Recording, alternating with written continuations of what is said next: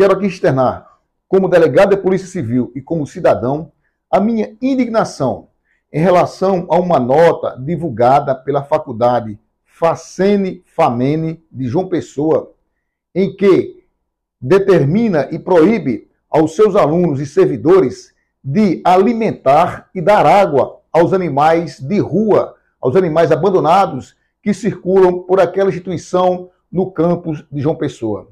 Isso é um absurdo. Em segundo lugar, dizer que esta nota ela constitui em tese crime ambiental. Ela fere em tese a lei de crimes ambientais.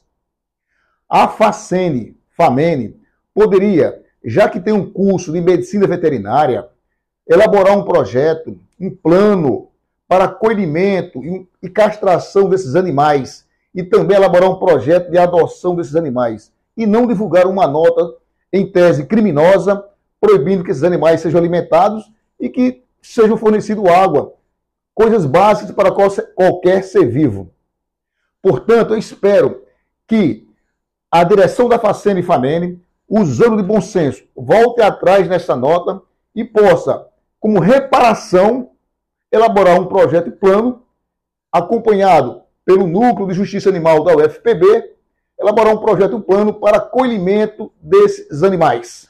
A UFPB já faz isso. A UFPB, a Universidade Estadual da Paraíba, também já faz isso, esses acolhimentos de animais de rua.